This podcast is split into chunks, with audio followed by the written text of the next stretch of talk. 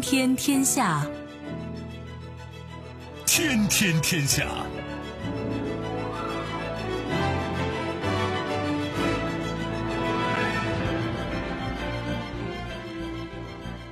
历史穿行者，新闻摆渡人。各位好，我是重阳，这里是天天天下。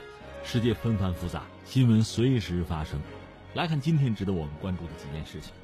日本参议院批准日美贸易协定，二零二零年一月一号生效。这里边啊，内藏玄机啊，冷暖自知吧。特朗普、马克龙在北约庆典上翻脸，唇枪舌剑，意料之中啊。谷歌创始人退位，印裔接替。你想过没有？印度为什么如此盛产超级 CEO 啊？仰韶文化重大考古发现，世界最早丝织品，五千多年前。几件事情。都颇值得玩味吧，让我们一一道来。收听我们的节目呢，你可以用传统的收音机，也可以使用手机，欢迎选择即时客户端，也可以选择蜻蜓 FM、喜马拉雅 FM 或者企鹅 FM，搜索“重阳”，可以收听我们的节目回放以及其他相关内容。天平天下，我是重阳。下面我们关注一下日本吧。日本参议院正式批准日美贸易协定，而且是二零二零年明年吧一月一号起就要生效了。哼，看到这个标题，忍不住说一句：怎么样？说对了吧？之前我们判断，那日本肯定最后就认了，不管吃多少亏。实际情况也不是全日本吃亏吧？我们先说这个事儿吧。就在十二月四号吧，日本国会的参议院表决通过。就旨在削减和取消日美双方关税的日美贸易协定批准案，在之前的日本国会众议院已经通过了，所以这回就彻底通过了吧？就明年一月一号就要正式的实施了。那么这个给人印象深刻的一个是对美国牛肉的关税会从目前的百分之三十八点五，逐渐的啊降到二零三三年的时候是百分之九。另外呢，美国日本之间有关数字贸易的协议。也在日本国会参议院获得了批准，这两项协议呢都是明年一月一号生效。那大家可以回忆一下，去年九月份吧，呃，特朗普就美国总统啊和日本首相安倍晋三有会谈，同意进行日美贸易谈判。之后很快到十月七号就签了这两份协议，就政府签了吧。那美国方面，美国总统据说是有权在未经国会表决的情况下完成国内程序，使协议生效。而日本方面呢不行，需要国会批准，所以一直到现在我们看到走完了程序吧。也有日本官员说呢，根据日美达成的贸易协议吧，如果按照价值来计算呢，美国会取消大约百分之九十二的日本商品的关税，日本取消的是百分之八十四的美国商品的关税，而且双方呢就日美啊，既需要就降低和取消汽车和汽车零部件关税进行讨论。你说这还讨论对啊？这个还没商量妥呢。大家记得吧？当时就前两个月谈这个东西的时候，大家就觉得草率嘛，就着急嘛。每日就是先先推着先走。那第一轮谈完，咱们可以谈第二轮嘛。就现在等于说这个就要实施了。但第二轮什么时候谈？比如说得明年了吧？明年春天谈不谈？不知道，因为明年美国还要大选嘛。就是十一月份美国大选之前，就特朗普还愿不愿意呃同意吧？咱接着谈也还不知道。就关于汽车关税这个事儿吧，这得看美国人的态度了。说到这儿，扯一句，这朝鲜，朝鲜这两天放话也是给特朗普，哎，咱那事儿还谈吗？今年可就过去了啊，也有这个催促的意思。当然那是朝核问题啊。这个事儿我们分三点说吧。第一点呢，我们得说到谁啊？WTO 就世贸组织啊，它是有规则的。你比如说两国签这个自贸协定签呗，但是呢，怎么就是达成自贸，它是有标准的。按照 WTO 它的这个要求吧。还有一个关税撤销率的规则，你听刚才我们讲百分之九十多、八十多，就这个东西吧。在之前有人有日本人说这个不对吧？这个违反了要求关税撤销率达到百分之九十的世贸组织的这个规则，因为日本政府公布的撤销率包含那些存在分歧的，还将继续磋商的，比如汽车和零部件，有这些东西，实际情况又不清楚。你把这部分剔除之后呢，撤销率还不到百分之六十。而按照 WTO 的说法吧，就自贸协定啊，就所谓 FTA 啊，或者还有什么经贸伙伴关系协定啊，简称叫 EPA 啊，就你签这些东西的时候，在适当时期内撤销所有贸易的关税，对条件的一般解释就是十年内哈以贸易额或者品种为准，关税撤销率啊提升到百分之九十左右。有这个标准，其实你没达标。有日本人就提出来说，这玩意儿违反了 WTO 相关的规定吧。再有一个，大多数日本人普遍认为我们日本吃亏了，甚至日本的在野党曾经就批啊，就安倍这个政府啊，在谈这个的时候做了太明显的让步，甚至要追究责任。你看，二零一八年日本对美国出口额吧，咱用人民币说啊，大概正好一万亿元吧，一万亿，其中汽车呢，整个占将近百分之三十，二十九点多。就这么大的一块呃，汽车零部件呢，还占百分之六。如果百分之九十二所谓的撤销率哈，把汽车这部分你别算，不是没谈呢吗？这要不算的话，那不就剩百分之五十七了吗？所以这个算自贸协定吧？这不是日本一厢情愿吗？有人提出这个东西，可是呢，你要保证说谈谈下来有成果，你就把这加上，那就自欺欺人了，号称百分之九十二，而且美国让步真大呀。他没让呢，还没谈这个呢，你知道吗？这个家人觉得就有点晕了。那你何必这么干呢？再一个，大家一谈到日美之间有这么一个自贸协定哈，贸易协定，就会想到，哎，之前不是有个 TPP 吗？就是美国退出的那个跨太平洋伙伴关系协定，和那个往往就联系在一块儿可以做一个对比吧。就说美国呢，多种农产品可以获得等同于那个 TPP 的关税待遇。所以你看这个事情说的，这算第一轮第一阶段，反正双方签了，签了到现在，重点是在农产品和数字贸易，没有汽车。汽车对日本利益，那这个牵扯太重要了，那是日本人最关注那部分，就是汽车整车和零部件吧，反而没有结果。就是日本输美卖到美国的汽车和零部件到底怎么着，关税怎么着，没有涉及。从特朗普这个角度讲，欢迎啊，好啊，对呀。它两个层面，一个层面是什么呢？这就是成绩了。大选的时候用得着吗？再一个呢，美国确实不吃亏啊，因为日本人在意的汽车那个他没谈嘛，什么时候谈？那谁知道呢？明年再说呗。你说那便宜全是美国人的吗？倒也还不至于吧。那说一点，就美国向日本出口大米这个事儿，也没有包含在这个协定之中吧？还是按照上个世纪九十年代初那个，呃，关税啊、进口费按那个走。如果按照 TPP 走的话，美国每年可以向日本出口七万吨没有关税啊、免关税的大米。这个日本人也受不了。日本的农民就是米农啊，是日本执政党自民党很有力的支持团体。日本国家本来就小，这个农民啊，本来压力就大，所以对这事儿很敏感。这次这个就是大米这个事儿没有包含在协定之中，但总的来说，这次这个协定吧、协议吧，主要关注点是农产品和数字贸易。这数字贸易说起来就比较专业，比如禁止一部分条件下的数据的本地化，呃，保护计算机源代码啊、算法不被强制公开，促进政府生产的公共数据可开放获取等等。但是我们知道，在这个数字产品，包括在这个领域 IT 这个领域，日本和美国比的话，美国还是占优啊。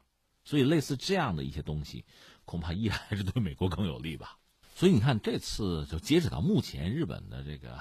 参众两院都是通过的啊，批的。一月一号开始实施的这个东西，我们已经说它最大的问题或者本质呢，没谈汽车，没有汽车零部件，而这一块日本是极为关注，和日本的利益啊、命运啊那联系是攸关，但反而没有。那你签这个东西，你会觉得很好玩。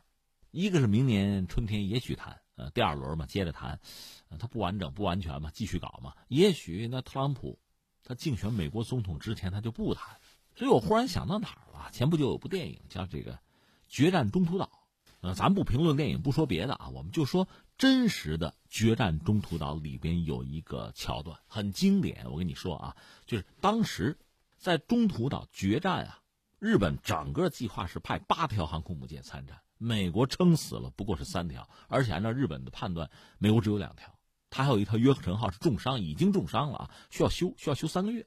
但是没想到美国人很快就六十八小时把那船又派到海上来，算美国是三条，那日本有八条，日本绝对优势。在这个情况下，日本当时确实想的也多哈，具体细节不说了，分兵派将，最后真正在中途岛和美国人打仗的南云手里就四条航母，所以美国呢有三条航母，还有中途岛本身，中途岛本身上还有百十架飞机，那日本有四条航母，大概是个平手。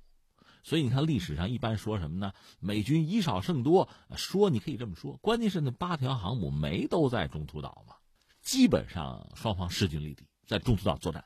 特别要说的是什么呢？美军的主帅叫斯普鲁恩斯，这个人被认为在整个这个作战之中有三次最明智、就最聪明的决定。第一个决定是啊，就美国一发现日本舰队，把飞机就全派出去炸，炸成什么样算什么样啊！其实当时美军的素质，包括这个飞机的水平都不是很高，但是我一发现对手，马上全力以赴去打，这是一个聪明的决定。还有一个决定就是说，呃，附近还有一个威克岛是日本占着，日本在岛上也有飞机。那我舰队行动呢？我不进你那个飞机的作战半径，你炸不着我。这是一个啊，最重要、最聪明的是下面我要说的这个。第三个聪明的决定是什么呢？就是美日在中途岛进行了一次大海战。这白天打下来，这一天白天打下来呢，美国损失了一条航母，日本损失了四条航母。但是呢，附近还有日本的舰队。在这个情况下，你看斯普伦斯啊，一个是到晚上我躲着日本人，我不跟日本人接近。我知道日本人那个夜间炮术啊，夜战他厉害，我不碰他，我躲着他走到白天呢，我再过去看看形势。后来呢，斯普鲁恩斯下了决心，这不是我们是损失了一，他们损失了四吗？我们已经赢了，那赢了我还等着干嘛？我撤吧，回珍珠港吧，回家睡觉去了，走了。那边呢，就山本五十六啊，就整个日本海军的主帅啊，他一个是打算晚上打夜战，扳回这一局。找不着美国人，美国人不跟他玩。到白天呢，说玩吧，美国人回去了，不打了。这叫锁定胜局，已经是一比四了，我已经赢了，我还耗着干嘛呀？等你再打我呀？不玩了，班师回朝，留下日本人品尝那个苦涩的结果。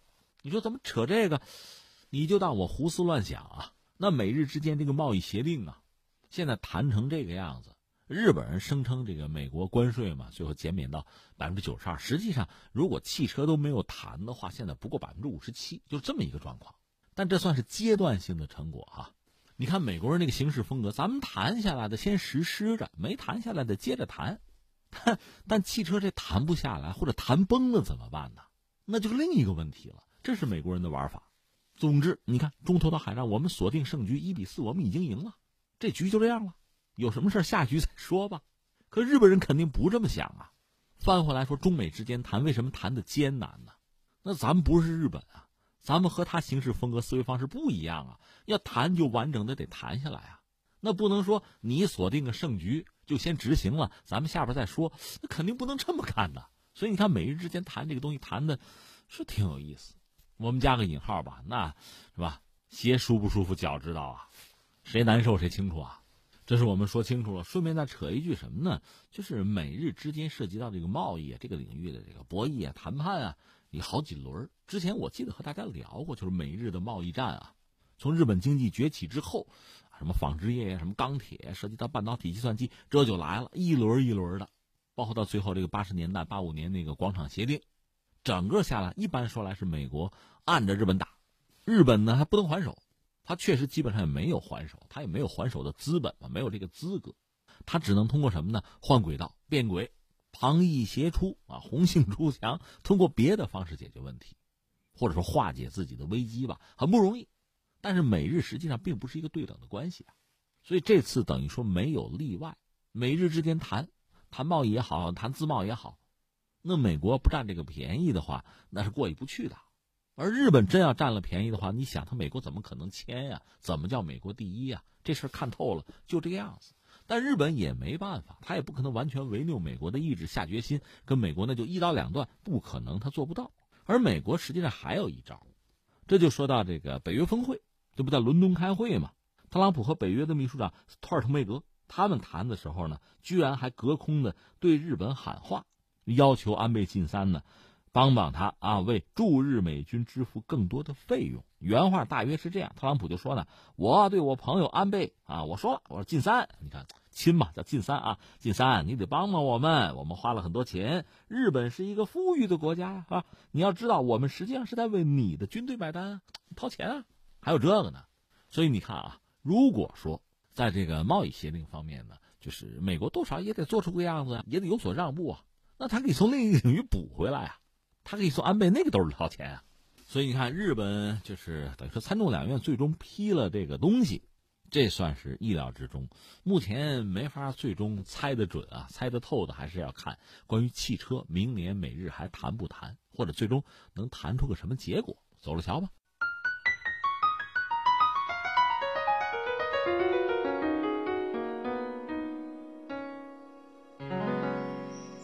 听听天下，我是重阳。下面关注一下这个北约峰会吧。北约七十年作寿了哈，果然不出所料打起来了。说打起来过分哈，闹起来了。呃，先说事儿啊，这个事儿首先就是峰会第一天，就是美国、法国的总统，就是特朗普和马克龙，这记者会是有的呀，总是公开见面得说些话吧。特朗普这个似乎是发动进攻的那一方，一说话这个就是杀机四伏哈，火药味很浓。大约讲什么呢？讲这么几个，一个说我们在叙利亚抓了好多这个武装分子啊，就所谓 IS 的武装分子啊，现在关着呢，很多来自法国，还有德国，还有英国，啊，大多来自欧洲。然后特朗普突然就转向马克龙，哎，那你想要吗？这都不错，要吗？要谁我给谁啊？那个不错，他用的是 nice，N-I-C-E，nice，I-S-S，就这个，这特朗普，这不找茬吗？马克龙当时就回应，马克龙回应，注意啊，他用英语，而且从两个人的这个。肢体语言看呢，马克龙呢，他腿张的是比较大的，手势幅度也很大，动不动还指着这个特朗普，而且用英语。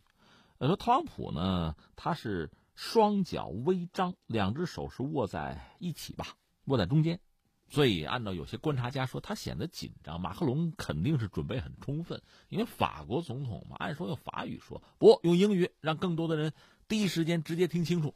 那怎么反驳呢？马克龙这么几个意思，一个说别闹啊。军国大事啊，你怎么能说那个恐怖分子 nice？那不对啊！再就是，这个恐怖分子肯定当地人多嘛，你掰掰手指头嘛？另外，现在关键是要彻底消灭伊斯兰国。你倒好，你从叙利亚还撤军，你还背叛库尔德人，你这不是帮这个所谓 IS 吗？就这样，当然特朗普也不善嘛，就是说法国，哎呀，法国失业率很高嘛，经济也不行嘛，黄马甲嘛，等等等等，他们还找我们收数字税，所以我们也给他们加税啊。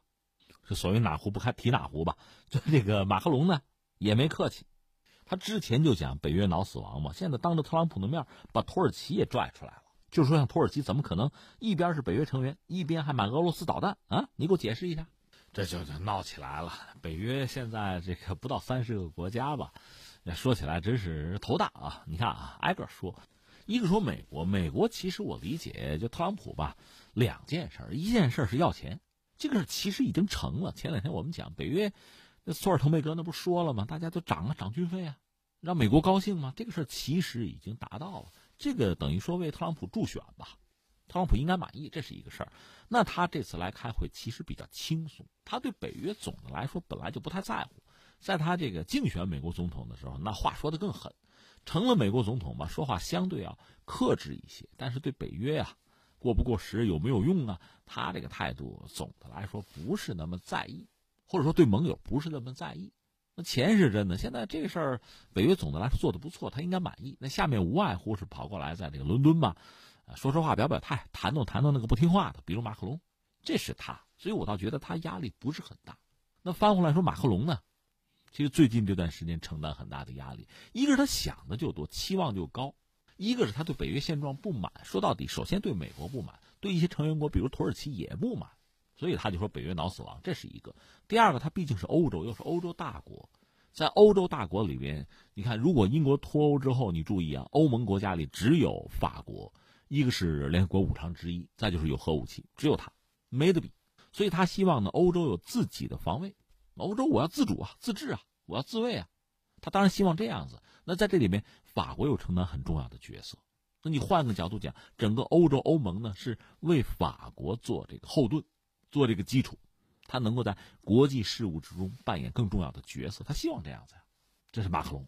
但是马克龙这套想法吧，脑死亡也好啊，就自主防卫这套也好啊，就欧盟国家，就北约国家内部很多国家也不认同，比如德国就不认同他这套说法，更不要说美国。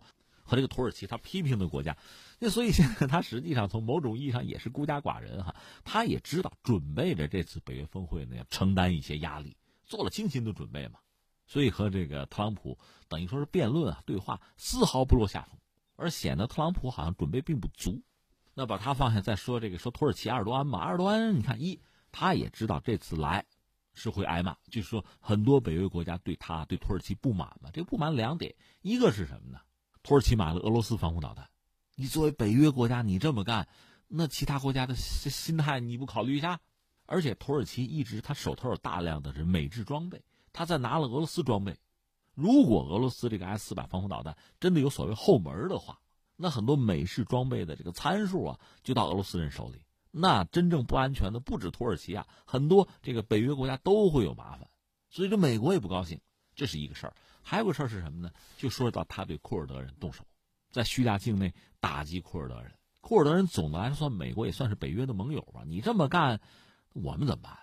另外呢，埃尔多安是动辄就是要价讲条件，因为北约涉及到想在波兰、在波罗的海国家就加强防卫，这个事儿需要大家都批呀，二十九国都批这事儿才能成。土耳其不批，说不行，我不同意，除非啊你们把库尔德人定成恐怖分子。这要价，你说这个就是法国，他不干啊，不答应啊，所以双方早关系就不好。以前还有其他的事情，我们就不说了啊。而且埃尔多安这次就是来之前就已经放话说，告诉你们啊，就跟记者说啊，我到了伦敦，我跟马克龙见面，有句话当面我回敬给他，就说他说北约脑死亡，我让他先查查他是不是脑死亡。但是埃尔多安也知道这几件事儿，实际上很多欧洲国家都是不高兴、不认同的。所以他本身也会面临很大的压力啊，这是他。另外，东道主说两句吧，就是英国这个约翰逊啊，约翰逊，哎呀，面对这几位确实也头大，他自己要脱欧，但是现在马上十二号就大选嘛，英国大选。我们说特朗普呢很喜欢他，对他非常好，明里暗里说他的好话，鼓励他什么的哈，两人关系不错，不错是不错。现在你看什么时候啊？这个时候如果特朗普一个劲儿夸这个约翰逊，实际上对他的选情不利呀。因为美国算什么国家？很多英国人是看不上美国、讨厌美国的。如果我们的首相约翰逊和美国人这关系，特朗普都喜欢他，我们就不投他的票了，有可能影响他的选情。但是人家特朗普说示好一方好意，你也不能给撅回去啊，这这这很难受。东道主呢也没办法，在伦敦市内各种抗议游行已经有了，所以这帮这个就北约国家的元首凑到一块儿峰会嘛，郊区吧，奔郊区吧，豪华酒店吧，见了。这个女王，女王总得见一下这个基本的礼仪，走一下程序之后呢，就奔郊区了。可能有一个三小时的一个一个见面嘛，大家散谈啊，也没有一个统一的酒宴，就这么着了。跟之前比如北约六十周年什么的那个庆祝活动啊、纪念完全不一样。英国这次有点漫不经心，还得扯一下那谁啊，那个默克尔，德国的默克尔。德国确实比较特殊啊，北约里有他们有。德国是这样，二战它是战败国，我们多次强调它战败国的身份，它和别的国家是不一样啊。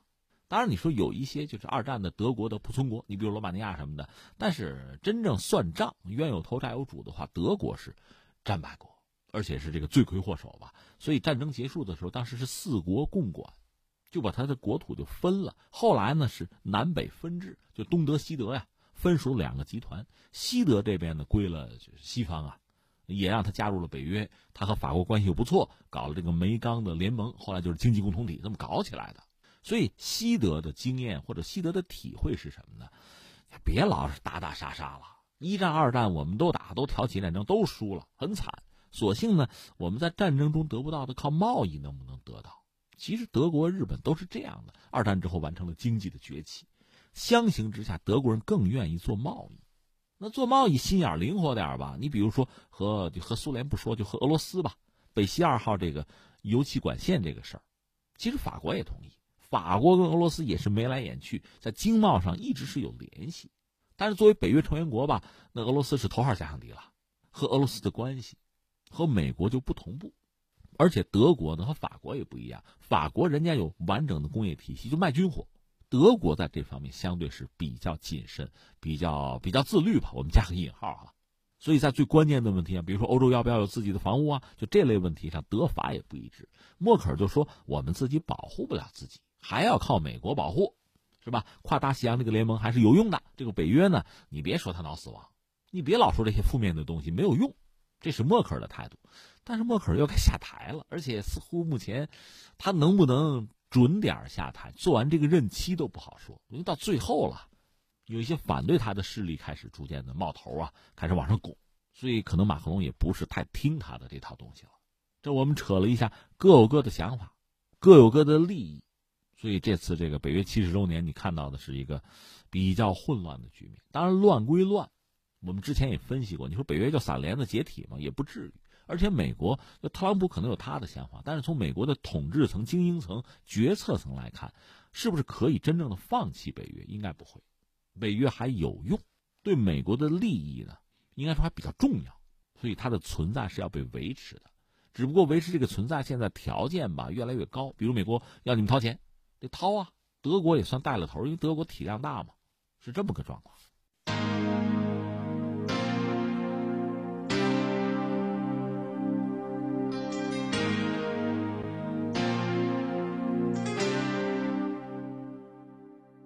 听听天下，我是重阳。下面我们关注一下谁？关注一下谷歌。谷歌很有名吧？一个很著名的高科技公司是吧？现在有点人事上的变动。谷歌的创始人正式所谓叫退位了啊。呃，穿越一下吧。一九九八年，有两个在斯坦福大学读博士的，还是犹太裔的年轻人，两个，一个叫拉里·佩奇。一个叫谢尔盖·布林，这两位鼎鼎大名嘛。你如果对谷歌也好，对这个 IT 这个行业的什么硅谷有所了解的话，这两个人啊，就是在现代商业一说哈，这两个人你也绕不过去。嗯，他们身家你看啊，这个佩奇是五百八十九亿，布林是五百六十八亿，在。全球富豪榜上能排到第十位、第十一位，这么两位啊。但是我们刚才说了，在一九九八年，他们俩还是学生，虽然说读博士吧，是这个斯坦福的博士。他们在读书，读书的时候呢，他们在加利福尼亚，呃，又是一间车库里。说到车库，苹果也是车库里诞生的，是吧？地儿大呗，是吧？他们在那搞了谷歌，谷歌就此诞生，开启了一个搜索引擎的时代。他们俩是犹太人啊。二十一年之后。谷歌的母公司、字母公司吧，已经成为美国市值第三的科技巨头。这两位创始人呢，也决定正式要退居幕后了。这我们多少扯一句，谷歌呢是进行过一次重组吧？重组之后呢，这个字母公司是一个所谓伞形公司，伞就是雨伞的伞嘛，伞形公司。它采用这个控股公司的结构，把它旗下的什么搜索啊、YouTube 呀，其他的一些网络子公司啊，还有什么研发投资部门啊，就是分离开。所以，这个字母公司是取代了谷歌成为上市实体吧，而这个新的谷歌呢，是它的一个全资子公司。就在三号，谷歌方面呢有一篇博文，就说这个佩奇啊是要辞任这个字母公司首席执行官这个职位。呃，那谁接替他呢？是目前谷歌的印度裔的首席执行官，叫做桑达尔·皮查伊。这位大家其实，如果你对谷歌关注的话，你应该知道这个皮查伊也是个名人啊。待会儿我再解释，他来替代了佩奇的位置。而那个布林呢，他原来是总裁，这个位置就没了，取消了，他也辞了。然后你看股市的表现嘛，居然还是涨了百分之零点六。这两位呢，这哥俩关系不错。佩奇和这个布林，他们在博文里写说什么呢？说能够长期深入参与公司的日常管理，是一种莫大的荣幸。我们认为是时候扮演自豪的父母的角色了。你知道，西方父母在孩子长到一定程度之后就要退出嘛？就是我们就是提供关爱啊，提供建议啊，我们就不再每天唠叨了。他们俩就撤了，我们要撤了啊！现在一说谷歌，大家想到的还是搜索引擎，但是这个字母公司它本身算是这个谷歌的母公司吧？那它旗下的这事儿就多了，自动驾驶汽车这个技术啊有，医疗软件公司有。甚至还研发飞行汽车，他们其实最近这段时间已经就淡出，露面比较少。而且据说最近这两年嘛，这种这不退居幕后嘛，这种做法本身呢，谷歌的员工啊，甚至美国的议员啊，不太能接受，还批评他们，就说你们俩啊还得出来，公司遇到一些有争议的事儿啊、项目啊，你们得做决定啊，不是让那个皮查伊啊。所以皮查伊能不能服众？按说应该能服众，因为他在这个位置上时间也不短了吧，或者说培养了一段时间了吧。但这个佩奇有点问题，说嗓子不太好，受损，嗯，健康问题吧。总之，时至今日，他们俩真的是就退居幕后了。那你说今天我们就这个话题说点什么呢？那无外乎两个方向，一个方向说说谷歌的发展史，这个话题比较简单吧，你哪儿都能查到，因为谷歌的发展史、进化史啊、编年史查就是了。还有一个话题，我倒觉得我们应该关注一下，又是印度裔。这个 CEO 啊，这个印度是高产 CEO 啊，大公司的 CEO，他们可是造出不少来了。甚至就说莫迪，大家一说莫迪，不是印度的总理吗？哎，印度 CEO，这个 CEO 成了印度人的一个很重要的产品了。说印度盛产 CEO 之前，我们先扯两句印度本身。在我们节目里，印度确实也没少关注，但是从公众哈，从媒体哈，包括我们自己对印度的这个看法，其实也是很复杂的。一方面呢，这个国家人口众多，又是个发展中国家、金砖国家，它的经济增长率是比较高的，现在比中国高。我们现在六点几，它怎么也是七点几。但是像我们中国人啊，包括媒体很多朋友呢，就是我们中国发展到今天，我们讲崛起啊、复兴啊，我们往往盯着的是我们前面的国家，谁比我们强，我们盯着谁，我们和他比，这个是对的。甚至我特别在这个阶段还强调什么呢？就是要戒骄戒躁，不是盲目乐观，要对自己的缺点和不足一定要有清醒的认识，有问题不怕，马上调整，马上改。这样让我们最后呢，就最后的惊险一跃啊，不至于吃亏出问题。所以这个态度当然是对的，盯着前面的某些就比我们还强的，或者在某些领域还比我们强的一些国家和地区，盯着他，追上他，超越他。但另一方面呢，还有个问题，就是在你身后，是不是有人有可能超越你啊？这个同样是一个不能忽略的问题。印度呢，那肯定目前我们讲坦率说，它在我们身后，它的论 GDP，也就是我们的五分之一嘛。虽然它增长率高一些。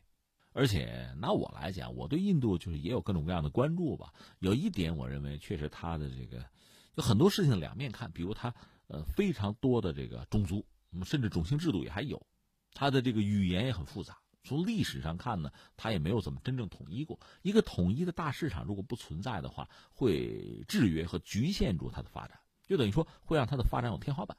至于印度目前在很多领域的落后，我倒觉得，就随着时间的推移啊，文明程度提升啊，也许会有所改变。但是我们现在看到印度的新闻，确实也很多让人惊心动魄。比如他那个海滩、那海岸大量那个污染的白色泡沫，我看那人们大人小孩还还乐在其中，还玩那很危险。另外前两天这不是有一个印度女性，这个又又遭到多人的这个这个性犯罪吧，又遭到这个戕害啊，而且还被焚尸灭迹。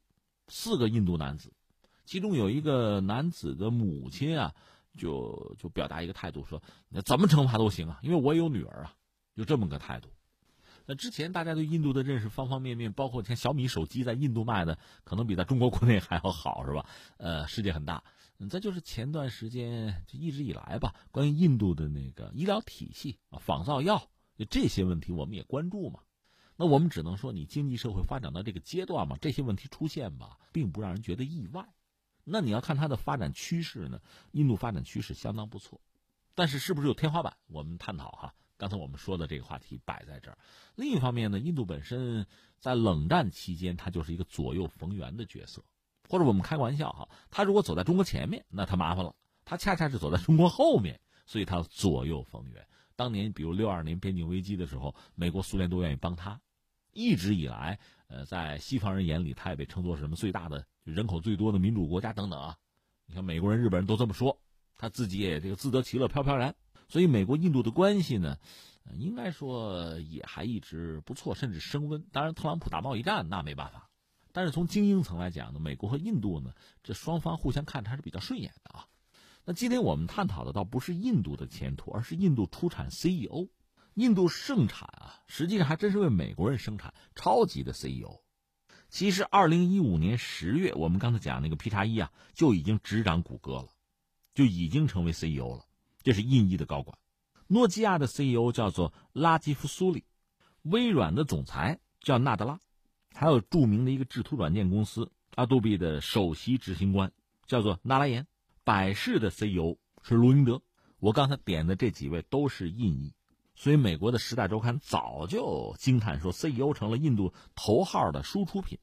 印度真的，印度你说向外卖东西，主要两个，一个是印度高管，基本上是硅谷专供哈，另外还有印度电影啊。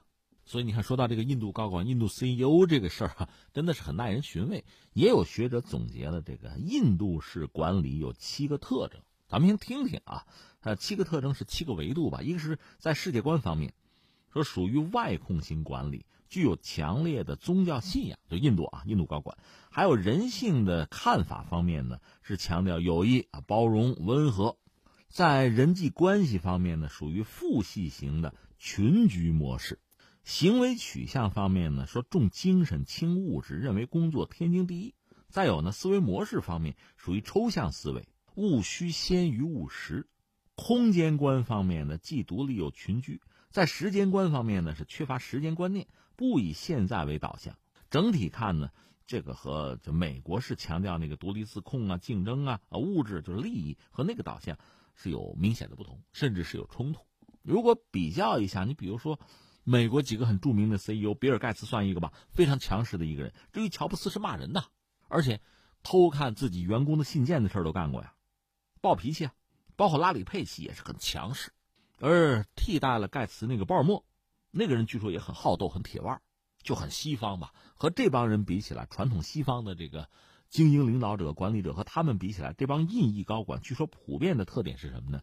谦逊、包容，包括我们说这次这个皮查伊，这回真的是谷歌的这个最关键的领导者了吧？是那种性格温和啊、为人很友善的人。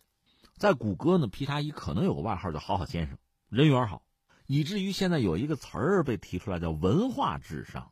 就是人们能够在不同的文化之中吧，能发展、能成长、能高效的工作、能相处，这种能力叫文化智商。有人说，像情商这种东西是要抓人们之间的差异的，文化智商呢是强调洞察不同的群体啊、组织啊、文化之间的差别。所以现在讲管理，特别是跨国公司啊、大企业的管理，这个文化智商变得很重要，这个维度很重要。而印裔在这方面是有一定的优势。所以你看，我们说了半天，最终结果是这个印裔干的不错。那相形之下，你还得说华裔正在硅谷退潮。这前两天我们也关注这事儿了，不多说了啊。那下面我们要聊这个话题，就是为什么印裔为什么这个 CEO 做的很好，风生水起，印度出产这种超级 CEO。我们聊这个话题，我觉得首先咱先画个圈啊。最忌讳什么呀？跑题。就是你比如说，我游泳游得好，你就非说我不会下棋，这两码事儿。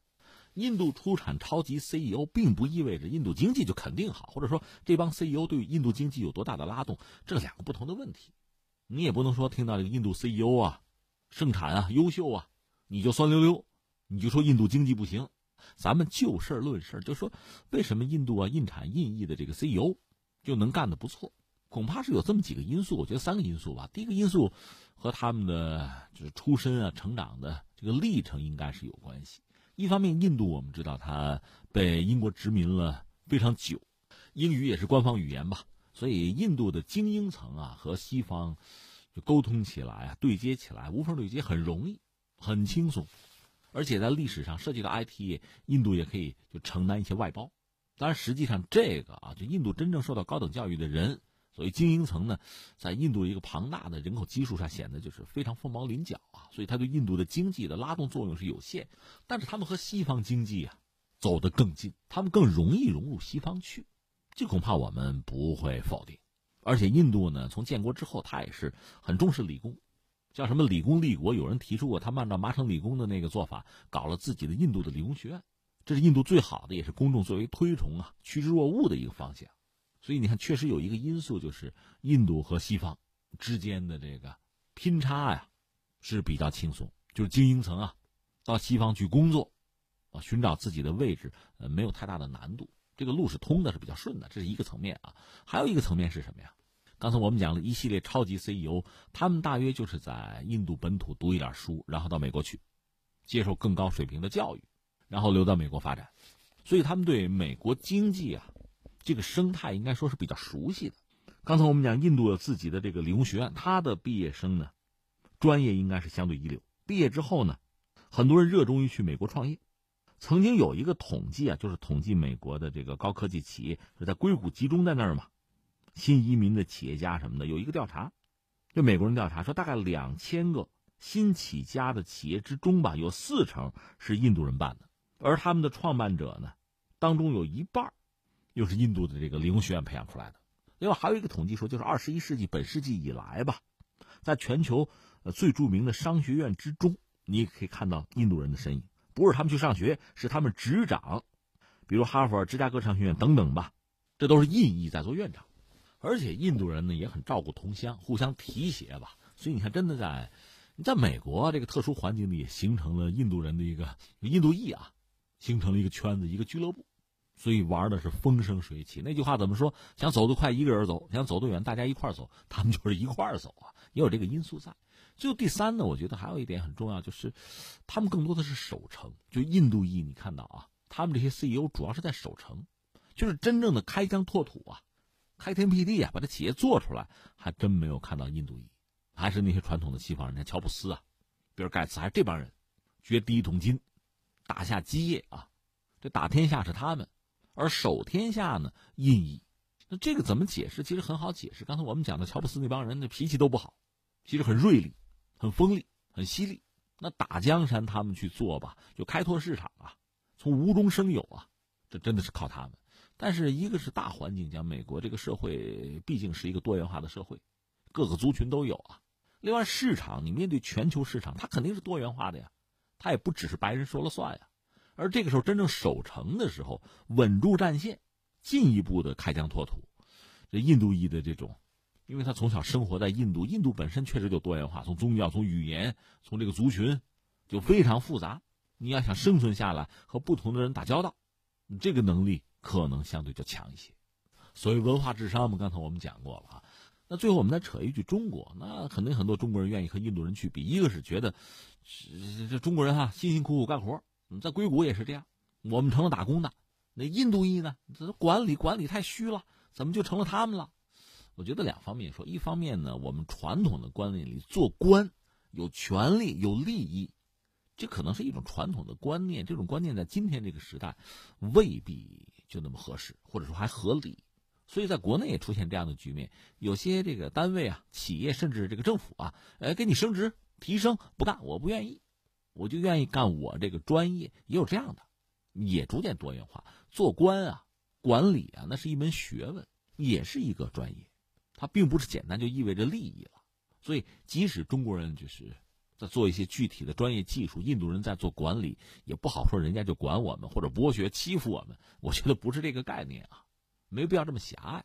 但另一方面呢，以中国之大，人口众多，你要说做专业技术，我们有些人做得好，那么做管理我们就不行吗？就说在硅谷这样一个舞台上。为什么是印度人横行呢？为什么印度生产的这个超级 CEO 在硅谷可以大行其道呢？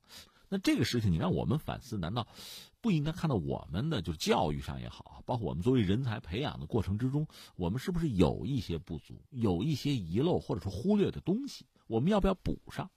如果我们答案是肯定的话，那就看一下。那刚才我们讲了，理了一下，其实也挂一漏万吧，理了一下印度盛产这个超级 CEO。这几个因素吧，一些标准、一些途径，我们不妨对比着看一看。最后，实践是检验真理的唯一标准吧。说了半天，最后中国人胜出，那就是真正的赢。我倒不是说一定在硅谷里啊，中国人要拿个什么位置哈，混个什么管理的角色，但是它毕竟是市场的一种承认吧。所以，最终我想说的是。这个事儿，这种现象本身是不是提供给我们一个观察的视角？如果我们有不足，没什么好说，承认然后补上。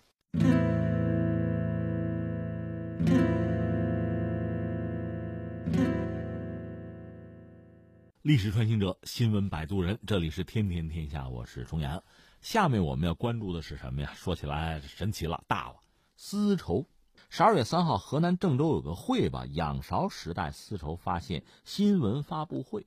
在这个会上呢，郑州市文物考古研究院的院长顾万发，他表示说，这就是比较权威的官方的态度啊，官宣啊，说汪沟遗址发现的丝织物残存，和此前青台遗址瓮棺中，这瓮呢就是那个那个容器啊，大瓮啊，棺就是棺材的棺啊，之中出土的织物为同类丝织物。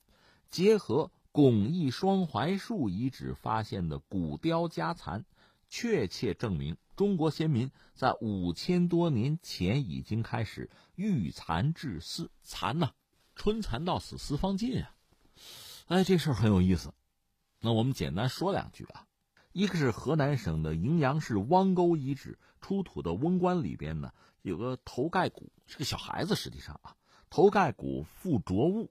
和瓮底的土样之中呢，检测到了桑蚕丝残留物，就说当时包裹这个瓮罐之中的王童啊，这小孩的尸体吧，包裹这个王童的织物是丝绸，而这个是目前世界范围内发现时代最早的丝织品，距今大概是五千三百年到五千五百年，在这之前呢，人们发现最早的也是中国的这良渚文化前山样遗址里出土的丝织品。距今是四千二百到四千四百年，现在往前等于推了一千年呢。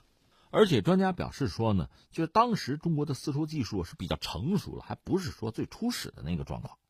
而且呢，出土残片里边，你看绫罗绸缎嘛，有一块罗啊罗织物，是经过染色处理的，就织法上呢用的是比较复杂的角晶结构。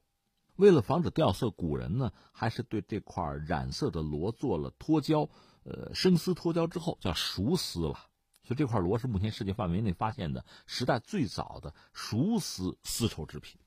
另外，刚才我们谈到还有所谓古雕啊，古雕加蚕是这样，是距离青台遗址不到百公里吧，双槐树遗址在那儿出土的古雕家蚕，长是六点四厘米，宽呢不到一厘米，厚是零点一厘米。这是中国目前发现的时代最早的残雕艺术品，就雕的是蚕呐。而且根据专家的解读说，这个说明当时的古人已经非常熟悉蚕的生长习性，可以驯化出就成规模的家蚕。那这个事儿本身意义还是很重大的。大家一讲丝绸之路，对吧？丝绸文明，这和我们中华文明似乎是这完全是连接在一起，划等号了。一般说来呢，那个古埃及有亚麻，亚麻源于古埃及。羊毛呢是源自古巴比伦，棉花源自人家印度，丝绸是源自中国。你说几大文明古国自己各自有各自拿得出手的独特的东西，但是你说中国丝绸吧，是我们的，我们研究啊，丝绸之源在哪里？作为考古学家呢，一直把它作为一个重要的课题。现在学者们认为，最早这中国的丝绸还不是说做衣服穿，而是作为一种通天地的这个神圣物品，体现一种原始的崇拜。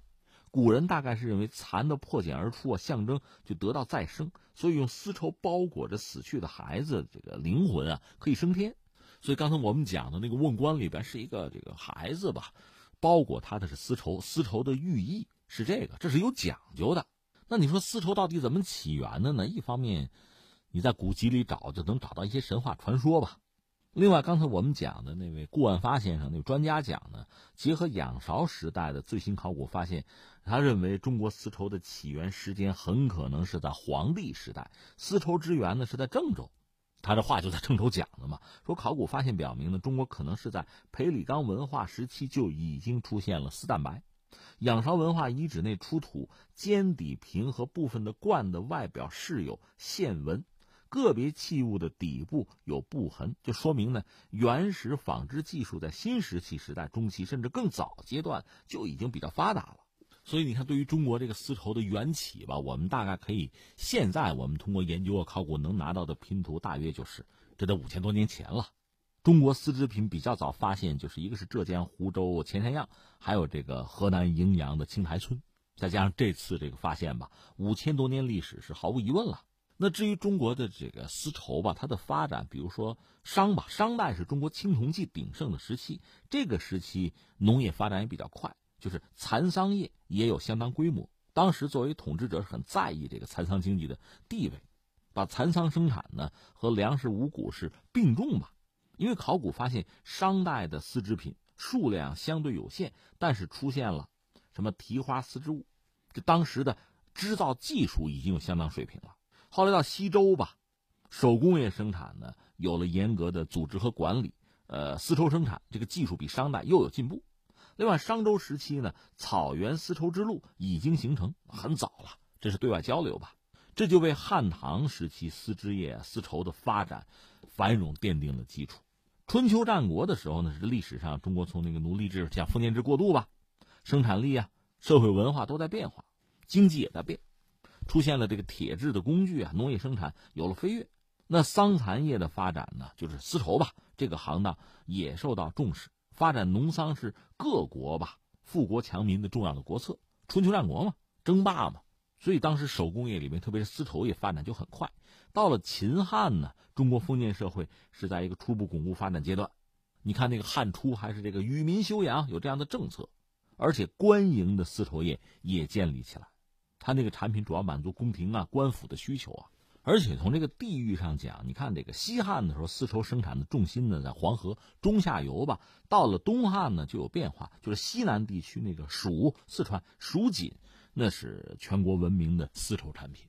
这值得一提，就汉武帝吧。到了汉武帝，北击匈奴，控制通向西域的河西走廊，后来就张骞出使西域啊，沟通了中原内地向西域，而且就连接到欧亚大陆吧，整个把它贯通。丝绸之路啊，中国的蚕丝丝绸源源不断的就通过丝绸之路就输向中亚、西亚，然后到欧洲。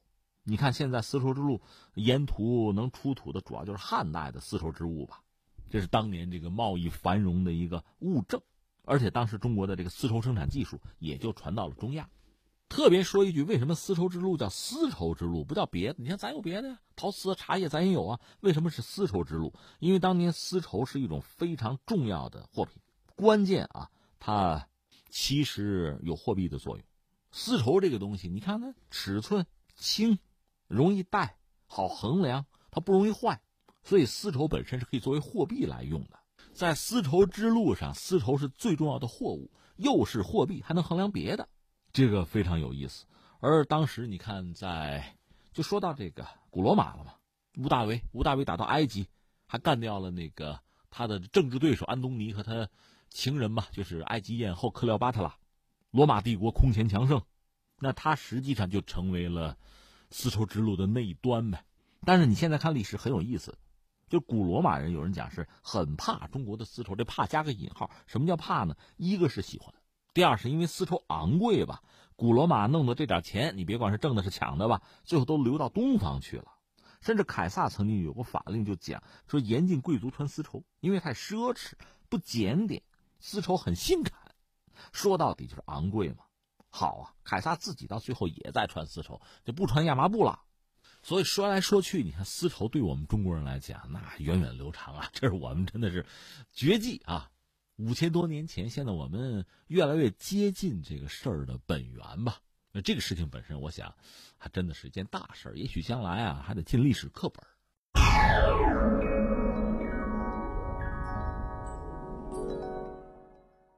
好，各位，以上是今天节目的主要内容。我是重阳。最后再提醒各位一下，收听我们的节目呢，可以用收音机选择调频幺零四点三河北综合广播。另外，也可以在手机上呢。下载计时客户端，计是河北的计，时是时间的时，或者下载蜻蜓 FM、喜马拉雅 FM 或者是企鹅 FM，搜索重阳，就可以收听我们节目的回放和其他相关内容。以上是今天节目全部内容，我们明天再见。